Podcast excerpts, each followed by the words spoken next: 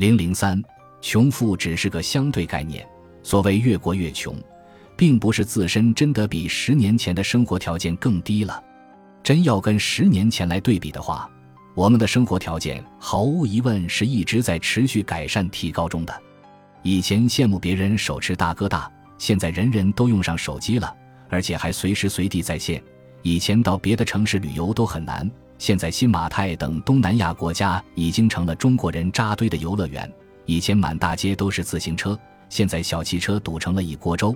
以前买身衣服就算过年了，现在衣服随走随买，随穿随丢。只是我们已经把这些当做理所当然的生活，所以并不认为这些代表我们富了。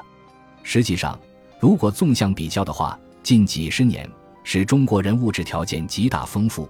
人们生活水平快速提高的阶段，我们从贫穷跨入小康，物质生活发展的速度超过了西方国家过去几百年的努力。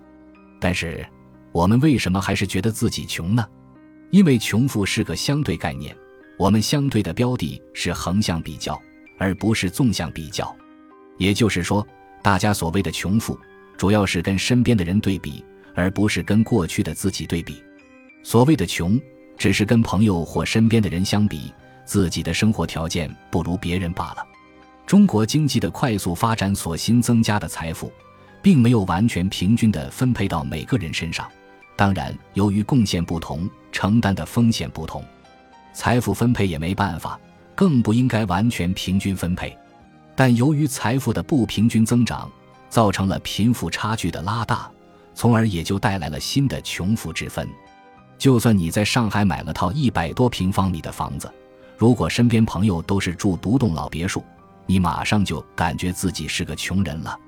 一个年入千万的金领，如果朋友的企业都 IPO 上市了，看到自己还在苦苦的卖命挣钱，是不是比刚刚领到一万元年终奖的外卖员还觉得困顿穷苦？